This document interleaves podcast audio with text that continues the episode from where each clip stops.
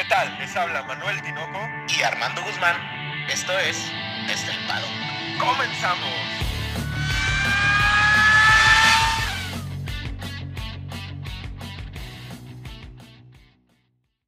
Tinoco, dos palabras. Mi favorita. Así es, Tinoco. Muy buenas tardes, muy buenos días, muy buenas noches. Mi carrera favorita, Tinoco, Baku en Azerbaiyán. ¿A, poco sí, Armando? ¿A poco es tu circuito favorito? Para mí, más allá de Mónaco, se me hace el circuito más bonito de todos. No sé qué piensas tú. Fíjate que me gusta, me gusta, porque a pesar de que es reciente, pues nos ha regalado carreras eh, interesantes, ¿no? Y algunos detalles medio locos ahí. Me recuerdo el choque de Hamilton contra Vettel, pero vamos a dar la bienvenida a nuestro Dense, Armando. Sean todos bienvenidos a su podcast favorito de Fórmula 1 desde el paddock. Les traemos la previa al Gran Premio de Azerbaiyán, que como ya dijo Armando, pues es uno de los favoritos de aquí desde el paddock. Fíjate, Tinoco, que yo creo que mi primer acercamiento, o bueno, la primera vez que me emocioné con la Fórmula 1 fue cuando veo aquel choque entre Ricciardo y Verstappen en Baku. Ah, ya, claro. Yo creo que ese es el momento en el que digo, ah, qué interesante está la Fórmula 1. Bueno, no sé, es, yo creo que eso es una anécdota que puedo contar. Fue en el momento en el que dije, sí, sí me gusta este deporte. Oye, a ver, refrescame la memoria, Armando. ¿Eso es en 2017 o en 2018? En, 2017, Tinoco es, si no mal recuerdo. No, pues ya llovió. Ahorita te digo exactamente en lo que vamos. ¿Y qué vamos a ver el día de hoy, Tinoco? No, toda la previa, porque gracias a Dios, Armando, gracias a mi Padre Dios, estamos en semana de carrera y pues la previa tiene que terminarse. Tenemos que explicarles, les vamos a explicar todo lo que tienen que saber de Baku, la historia que tiene el circuito de Baku, la carrera del 2019, pues en 2020 no se hizo, los ganadores que ha tenido el circuito y pues nuestras predicciones, Armando, las predicciones desde el paddock para que todos vayan bien preparados para el Gran Premio de Azerbaiyán.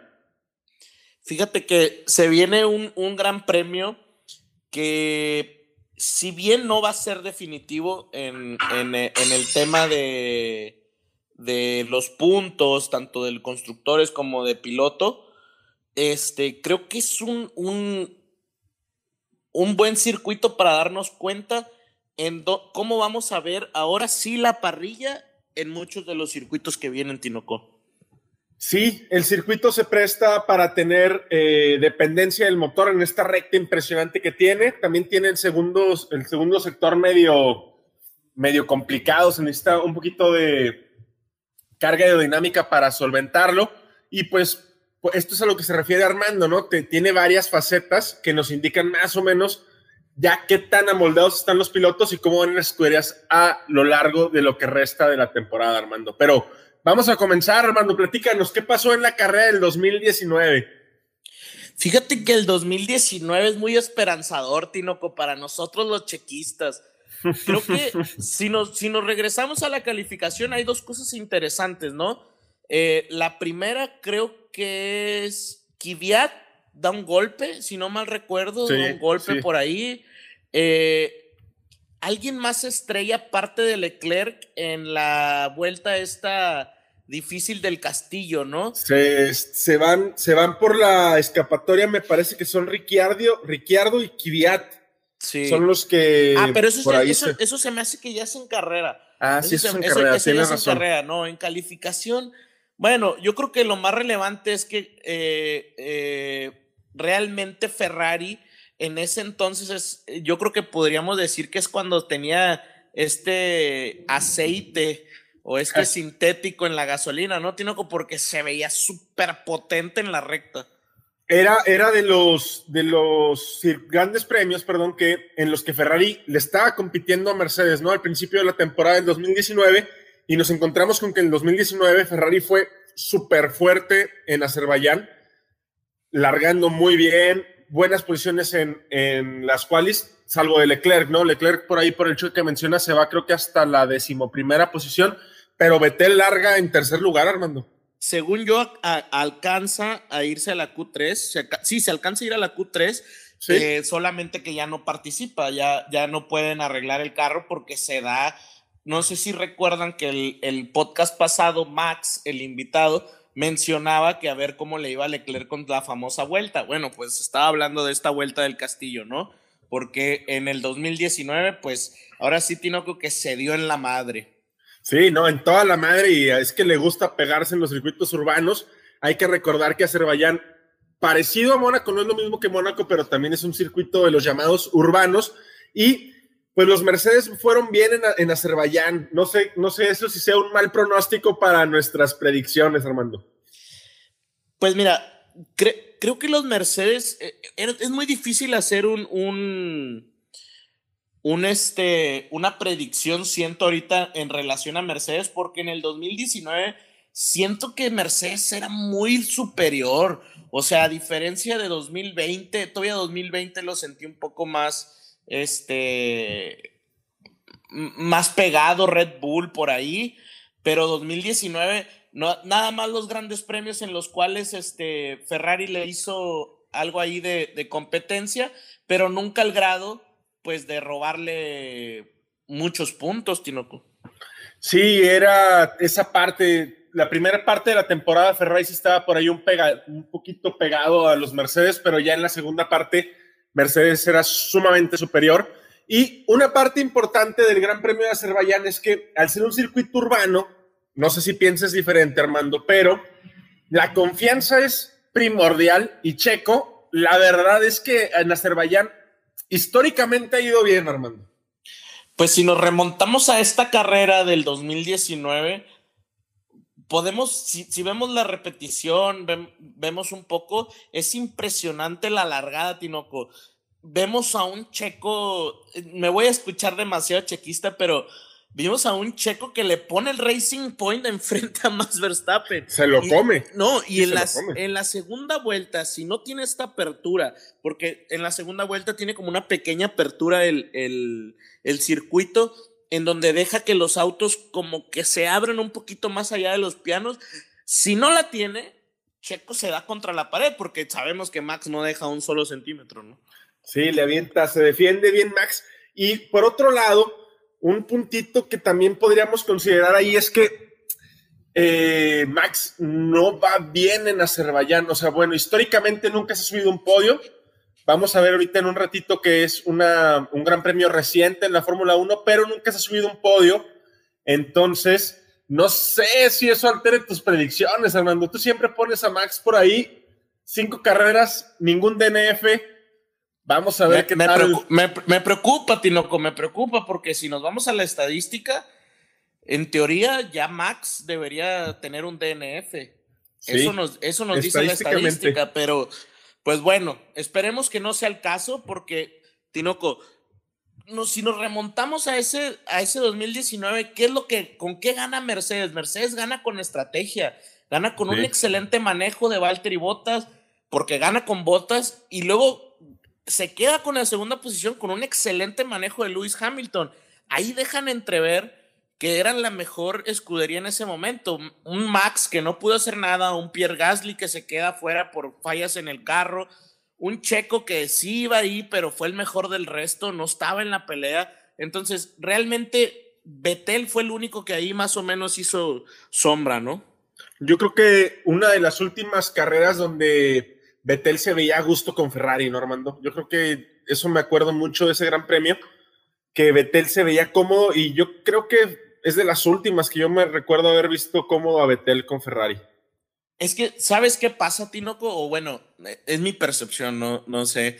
De ahí en adelante empieza Leclerc a brillar exageradamente y en ese gran premio Leclerc queda eclipsado y yo siento que por el miedo a las barreras, ¿eh? O sea, el miedo, el, el haberte estrellado en esa vuelta, yo esa vuelta es de pura confianza, Tinoco. Esa vuelta es de pura decisión y, yo creo que eso le lastra al, piloto de, Mónaco eh, su carrera. Sí, sí, este Charles tiene problemas yo con las barreras, ¿no? Lo vemos en Mónaco, lo hemos visto en Mónaco desde que corre en Mónaco con Fórmula 2 y también en Azerbaiyán. Desafortunadamente no tenemos gran premio de Azerbaiyán en la temporada 2020 por cuestiones que ya todos conocemos del COVID y entonces nos tuvimos que remontar hasta el 2019 para traerles más o menos un preview de lo que podríamos ver o de la historia que ha tenido un poquito el circuito, Armando. La verdad es que es un circuito a mi gusto hermoso porque tiene estas dos partes, como esta parte medieval o no sé cómo decirlo, tiene como castillos y esta parte es súper, súper moderna. Para los que no sepan, este, dónde es Baku, pues Baku pertenece a Azerbaiyán. Azerbaiyán es una, una, una, un país, un país y está ubicado, ahora sí que en Europa, en el este, ¿no? En, esta parte del este de Europa. Y pues nada, es un, es un país, ahora sí que, como quien dice, casi ruso, ¿eh? Sí, es un país casi ruso. Como ya comentaba Armando, el Gran Premio se disputa en la ciudad de Baku. Es un circuito callejero totalmente que transita por un bulevar del mismo nombre, Baku, y que originalmente se conocía como el Gran Premio de Europa allá por el 2016 y debido a su gran eh, injerencia sobre los aficionados y los pilotos de Fórmula 1, pues la, la, FIA toma la decisión de mudar el nombre al Gran Premio de Azerbaiyán y se disputa por primera vez en 2017, hermano.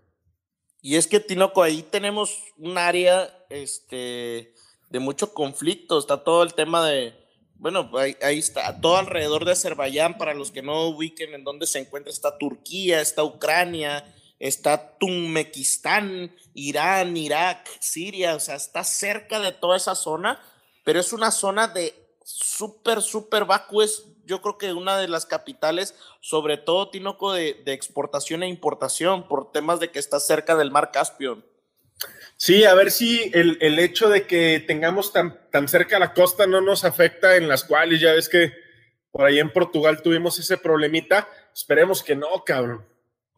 Pues es la verdad que, Tinoco, hablando de eso, nos metemos un a, un, a un polémico tema que hay ahorita en este momento, ¿cómo ves? Hablando de bríncale, eso. Bríncale, bríncale, bríncale. Qué casualidad, Tinoco, que en el Gran Premio de Mónaco, ¿qué carro fue el que revisó la Fórmula 1? La FIA Random, Sergio Pérez. Claro. ¿Y sabes cuál es el el, monoplaza random que eligió la FIA en para este gran premio? Max. Max Verstappen. ¿Casualidad, Tinoco? No, yo ni nada más Yo nada más lo dejo en la mesa. Pero vamos a explicarles, Armando. En cada gran premio, entre el top 10 de la carrera anterior, se determina un monoplaza para revisar aleatoriamente, ¿no? En, Nada en específico, se revisan todos, todos los componentes, todos los sistemas para que todo esté en regla, ¿no? Esto es de forma aleatoria. A mí me suena muy ilógico, o bueno, me suena muy casual, que a partir de las declaraciones de Hamilton y de Toto Wolf con el alerón flexible que tiene Red Bull, pues dos de dos, Armando. Ah, chinga, ni en la feria de pueblo salen dos de dos. no, es, eh, Tinoco, ¿qué, quiere, ¿qué quiere la FIA? O sea, Tinoco, no me queda más que decir fiasco, Tinoco, fiasco. Es un fiasco. Yo creo que lo que quiere alguien es el patrón Hamilton que ya se molestó en Mónaco, ¿no? Y se va a volver a molestar. No te creas, va bien en Hamilton, va bien en Baku el cabrón. Pero yo creo que la dirección viene desde, desde Mercedes, Armando. Ahí Toto le señaló lo que quieren que revisaran y a poner presión, porque seguramente en el Red Bull no van a encontrar nada como no encontraron nada en el de Checo.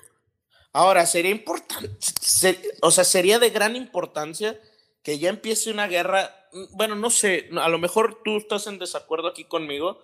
No, pero ya estoy de acuerdo contigo.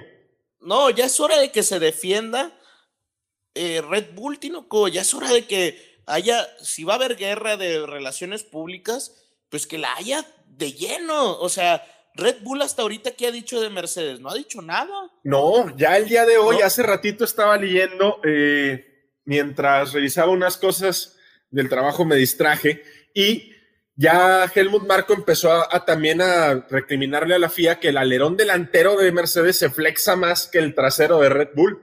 Ya Helmut empezó también con este tipo de declaraciones y empezar a, poner la, el peso de, de, la, de los medios también sobre la FIA hacia Mercedes.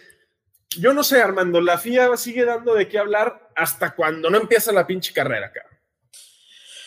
Y, ah, nos encanta esta polémica, pero Tinoco, yo, yo, no entiendo qué busca la FIA. O, sea, a ver, ¿qué quieres hacer? ¿Quieres hacer polémica? ¿Quieres nada más cubrir algo que está que, que, ni siquiera está sucediendo?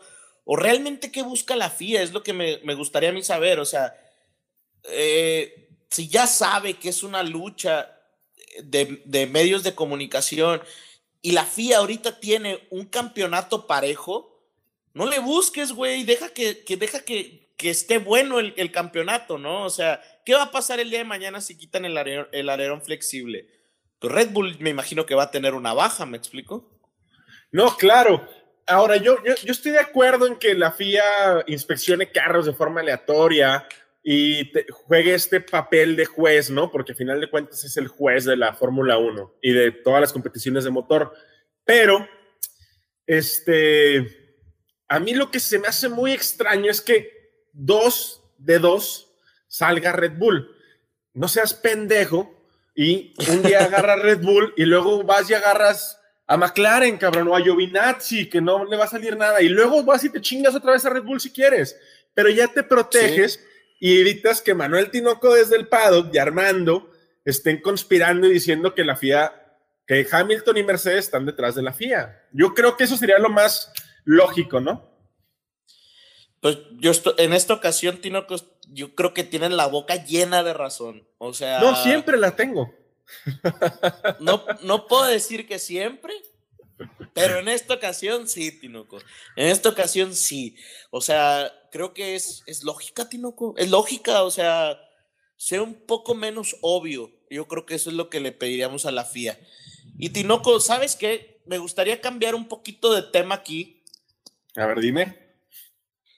Siento que, siento que el, el circuito es un circuito muy bueno. Esta, esta recta gigante al principio y unas vueltas, muchas vueltas de 90 grados, ¿no? Tiene como unas vueltas que permiten que los autos exploten su velocidad todo, ahora sí que a todo lo que se pueda. Sí, eh, hay que recordar que el circuito, es, yo creo que es el más largo, no me acuerdo si es Mugello o es este Azerbaiyán, pero son 6 kilómetros, estamos hablando que la vuelta se da en 1.40, Armando, es creo que muchísimo nada el tiempo creo que nada más Spa es más largo. Ah, ok. Bueno, en Italia, algo así. Pero el, el, hecho de la recta está tan larga y las curvas rápidas de la curva 12 a la curva 17 me parece es una curva tremenda que en los Fórmula 1 van a fondo, que permite ver, pues es una, sí es un circuito urbano, pero te permite adelantamientos, hay una buena zona de DRS y pues no sé, el hecho de que sea urbano, pues, ay, no se te, no se te haga raro que haya bastantes DNFs, Armando. Sí, sí, sí. Y, la verdad es que si tú observas el primer sector, es un sector muy rápido, porque tiene una, dos, tres, cuatro vueltas. Y yo creo que donde se pone bueno, Tinoco, es a partir de la, de la curva 5. Ahí es donde se vuelve complicado y es lo que platicábamos, ¿no? Que es bien complicado hasta en el PlayStation, ¿no?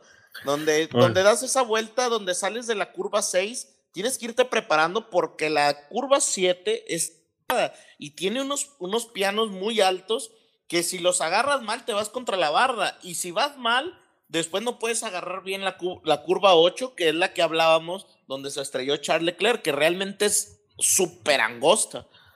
Sí, que pasas pegadito al castillo, ¿no? esa es, la curva, ¿no? sí, sí, sí, te demanda demasiado y hay que, hay que tener mucho cuidado con pilotos como Mazepin, como Schumacher, como Yuki Tsunoda, que no están acostumbrados a este, este circuito y como Mónaco es un circuito en el que la confianza en el monoplaza lo es todo, porque puedes tener un monoplaza rapidísimo, Pero si no tienes la confianza de ir pegado a, las, a, los guardarraíles, vas a perder décimas y que te van a distanciar de, de la pelea, Armando. Sí, y para mí, Tinoco, entre la curva 7 y la 12, ahí se juega la vuelta. Esa parte del castillo es muy complicada. Después, en la vuelta 13, ya en la parte de arriba del circuito, ahí van a fondo, van a fondo, van a fondo, frenan en la vuelta 15 un poco, luego agarran y ya la vuelta 17, 18, 19 y 20 que marca el, es, es una misma. Realmente no es vuelta, Tinoco, o sea, no, no, no, digo ya abajo, ya en la recta. O sea, Esa, ya es, esa ya son rectas, los, los Fórmula 1 van a fondo, ellos no necesitan frenar por la carga aerodinámica. Sí, ahí de la curva 16 a la, a la curva 20, que es la, la, antesala, la gran recta que tiene, los Fórmula 1 van a fondo, O sea, no, no, se van a frenar. De hecho, marcaba 326 kilómetros por hora el de Valtteri Bottas en, en la quali. Nada más para que te des una idea. Un poquito, muy poquito. No, no, es, es, es, una carrera muy bonita. A mí me gusta mucho también el circuito. No diría que es mi favorito, pero me gusta mucho el circuito porque también permite mucha pelea en la pista y tienes que tener una concentración absoluta casi toda la pista, Armando. Sí, y a lo mejor en la recta te da como esta, esta chanza, pero pues no puedes descuidarte porque al final es donde te van a querer adelantar, ¿no? Y, sabes qué me gusta mucho, me gusta mucho el hecho de, de, que vas en la recta, tienes un DRS, das una vuelta, das otra vuelta y otra vez DRS que, que da pie a adelantamientos en la, en la primera zona de DRS. Sí, que es, es de la curva 2 a la 3, ¿no? Es lo que es así como una especie de rectángulo en el, en el, trazado del circuito.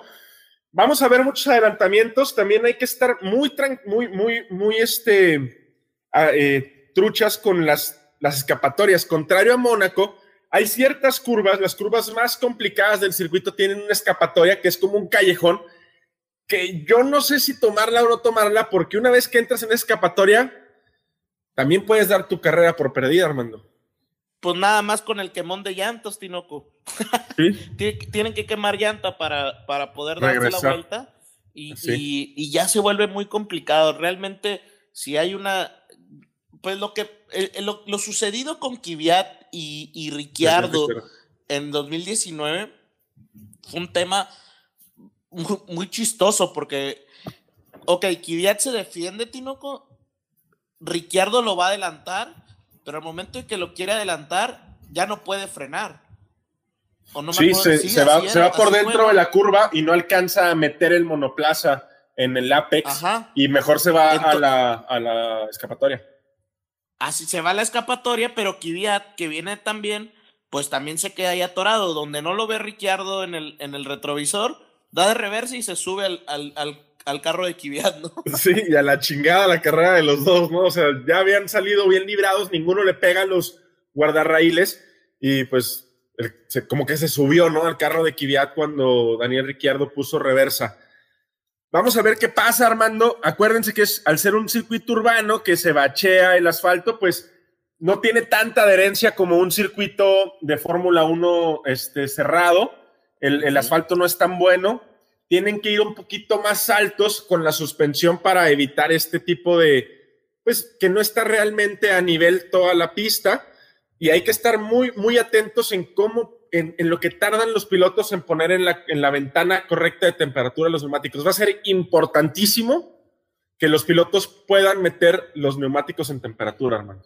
Sí, y aparte, aquí tengan en cuenta algo bien importante, las, las, las calificaciones duran, van a durar exactamente lo mismo, entonces hay menos oportunidad, tiene que ser más rápido todo y hay menos oportunidad en la vuelta de enfriamiento para que los carros vuelvan a cargar la batería, etcétera.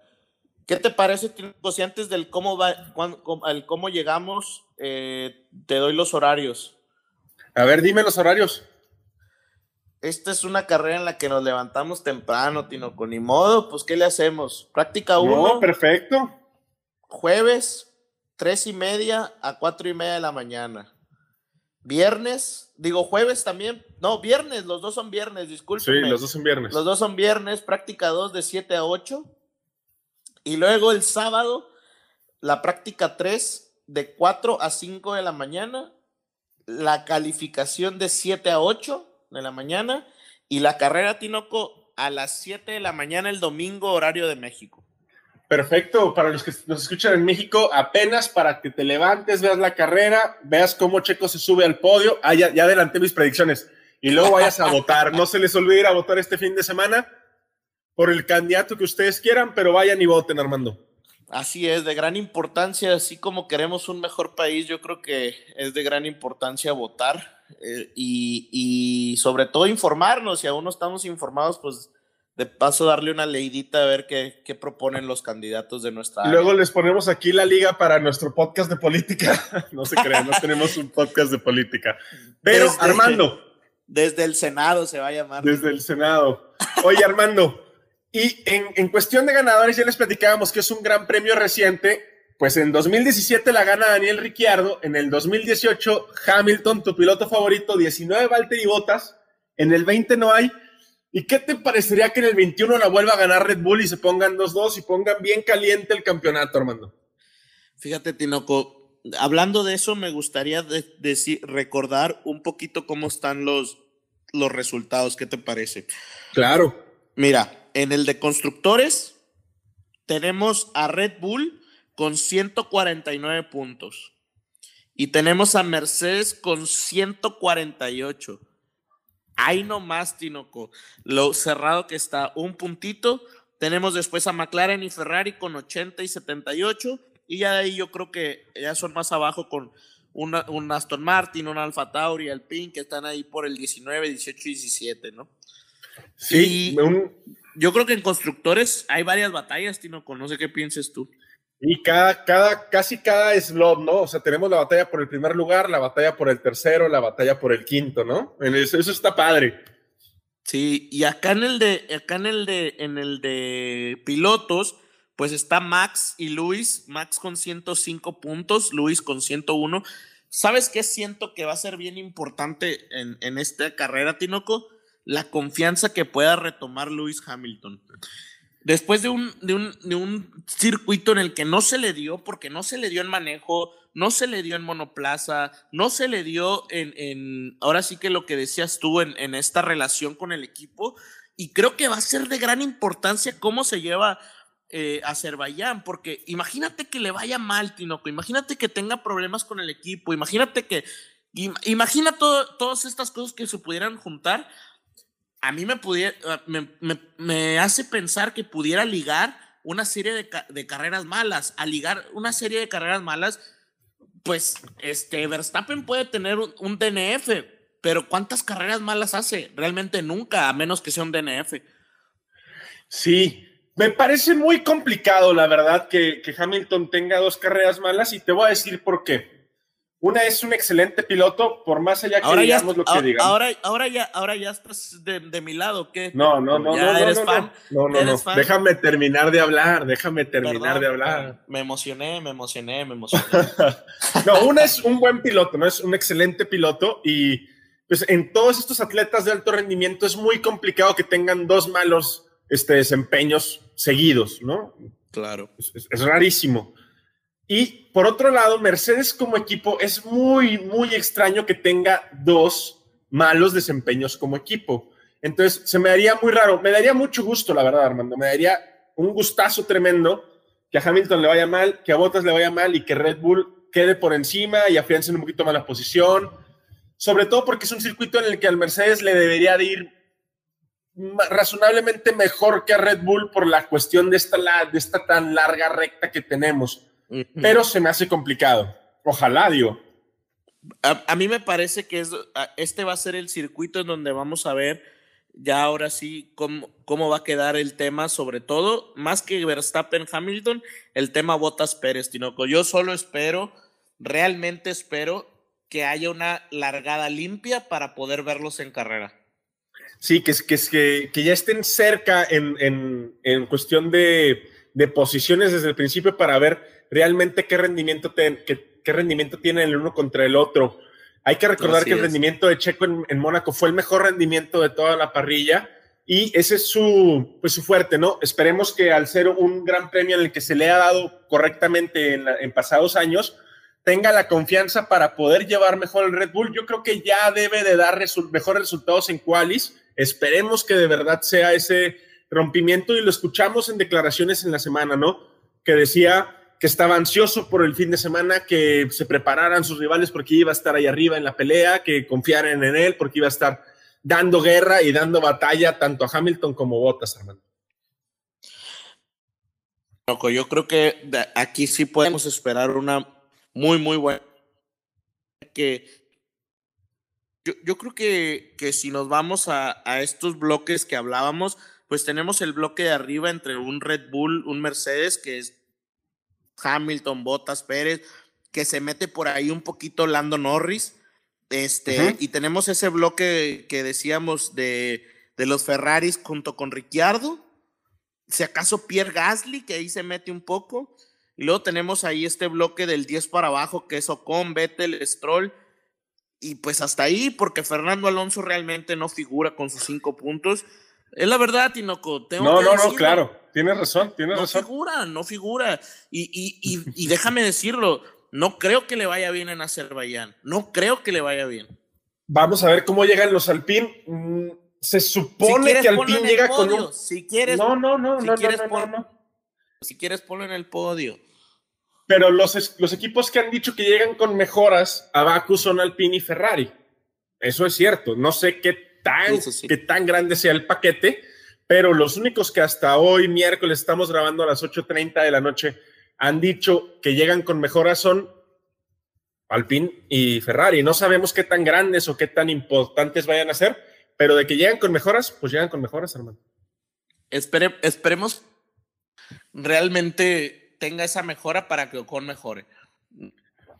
No creo que Fernando. No, no, sé lo que vas a decir, Tino, que vas a decir que me gane el odio, que no sé qué, no, otra vez. Ya, ya hasta tenemos ahí gente que, que nos ha mandado inbox y critica que, que le echo mucho a Fernando. Pues yo, que me calle la boca, Tino. Oye, ahorita. Que me callara la boca. Ahorita que hablas de Ocon, la última vez que Ocon corrió en Azerbaiyán chocó. En 2018. Sí, así es. Así y chocó es. con Checo. De hecho. Y chocó con Checo. pues es, es, que era toda esta pelea que traían entre ellos, ¿no? E, era esta pelea en donde, de hecho, le arruina la carrera a Checo, a mi parecer. No, pero Checo se recompone. El que, el que sí se arruina muy feo es Ocon. Checo sí llega un poquito, o sea, se puede meter un poquito, pero con Ocon sí queda muy mal, muy mal parado. Esperemos que ahora no le pegue a Checo y que no le pegue a nadie, la verdad. Porque una carrera limpia es lo más bonito que hay. Pues Tinoco, una una carrera madrugadora que nos espera. Y así como va a ser de madrugada la carrera, yo te voy a madrugar con la pregunta. Ay, un madruguete, ándale. Un madruguete. Tinoco, quiero que me respondas, pero muy eh, conciso. No quiero que le des vueltas, no quiero que le ¿Crees que, el ¿Crees que en el Gran Premio de Azerbaiyán se define el título? No, no, para nada. No, no, te estás volando la barra. Ok, ok, no, ahí va, ahí va. Pero ¿crees que empiece el comienzo del fin del campeonato de Lewis Hamilton? Sí. Sí. ¿Sí te atreves a decir que sí, Tinoco? Sí, sí, sí. Sí creo que es, es, va a ser la punta, la puntita, como dicen por ahí en tu barrio. Este. Yo creo que sí va a ser eh, donde se empieza a vislumbrar que Hamilton está realmente en peligro de perder el campeonato de pilotos. Tino, con lo que estás diciendo, ¿eh? No, no, no, y lo sostengo. Y yo ahora te voy a madrugar yo a ti. A ver, échala, échala. Dime, dime tu podio, Armando. Dime tu podio. Ay, Checo en primero. Ay, hijo de la chingada. en segundo. Y Botas tercero. Oye, arriesgado, arriesgado por muchas cosas, ¿eh? Tinoco, a Botas se le, se le acomoda mucho este, este, este circuito. Siento que le va muy bien. De hecho, en la quali deja por casi tres tres, miles, tres décimas a, décimas a, Hamilton, sí.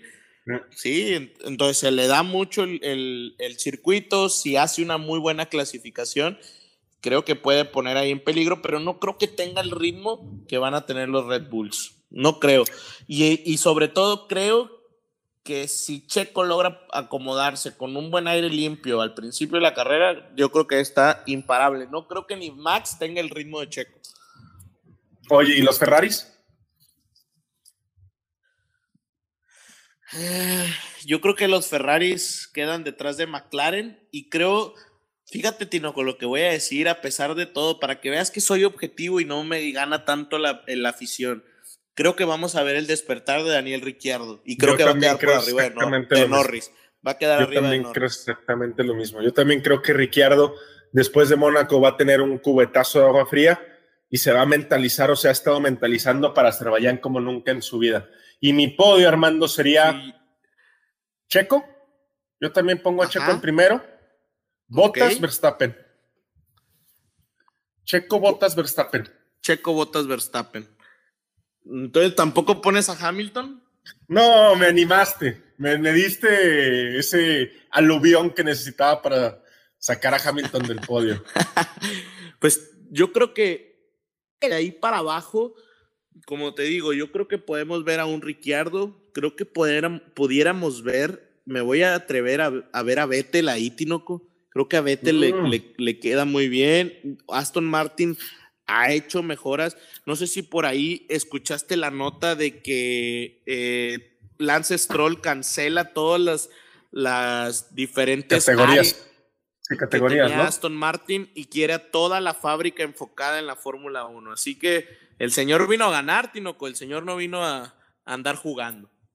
Pues hubiera dejado a Checo, pero a mí un Carlos Sainz, Armando, sí, sí lo veo por ahí en un quinto o sexto lugar no se me haría extraño que se colara por ahí Carlos Sainz. Me imagino, o yo quiero suponer que Carlos queda por encima de Charles, pero se me hace que estás subestimando a los Ferrari, hermano.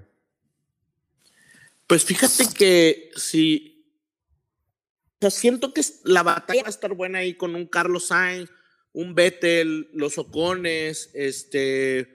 Me gustaría ver por ahí a Pierre Gasly, Norris, Ricciardo. Creo que esa batalla en medio va a estar buena. Yo realmente espero que la batalla de arriba esté entre los cuatro, que esa batalla la veamos por fin de cuatro de dos contra dos, perdón, y ya de ahí en adelante que se hagan garras hasta después de los de los alpinos. Sí, ya todo lo que escurre es miel.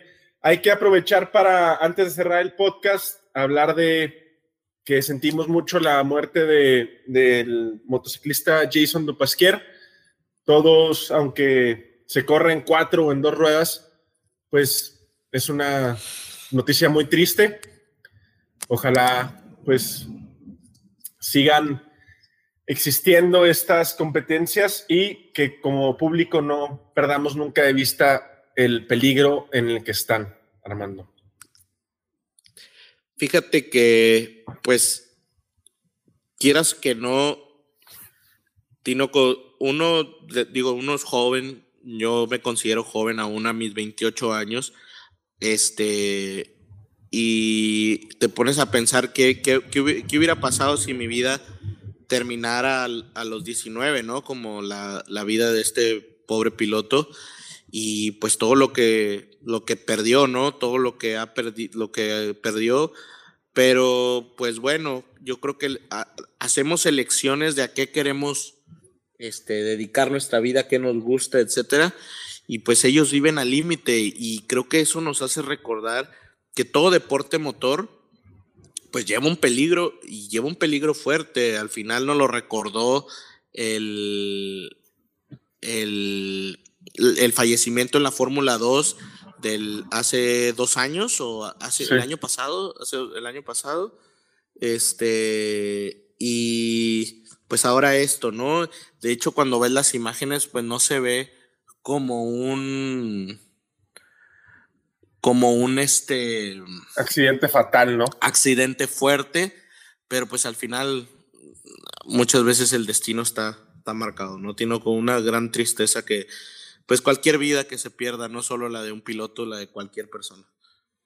quisimos desde el que hacer este podcast a forma en, forma de tributo por, por el piloto francés Jason Dupasquier. Y para no cerrar con algo tan triste, también felicitar a Patito Howard por su cuarto lugar en las 500 de Indianápolis, Armando. Excelente. Yo creo que Pato, Pato Tinoco, eh, Pato desde la costa oeste está haciendo una presión infinita a Daniel Ricciardo y de mí te acuerdas. De mí te acuerdas que, que, hay una presión fuerte. ¿Por qué? Pato tiene 22 años, Tinoco. Tiene experiencia ya. Sabe lo que es manejar presiones. Si, no, no dudo que si hace una muy, muy, muy buena este, temporada. Cierre de campaña, perdón, pues se va a venir, se va a venir la presión para Ricciardo y se viene la presión para Ricciardo desde muchos, desde muchos lados. Yo no quisiera que se fuera de McLaren, creo que es un gran piloto, a pesar de que no me caiga bien. Lo he dicho, hay pilotos que no me caen bien, pero son grandes pilotos y ese es, es Ricciardo. Creo que tiene todavía mucho que dar en la Fórmula 1.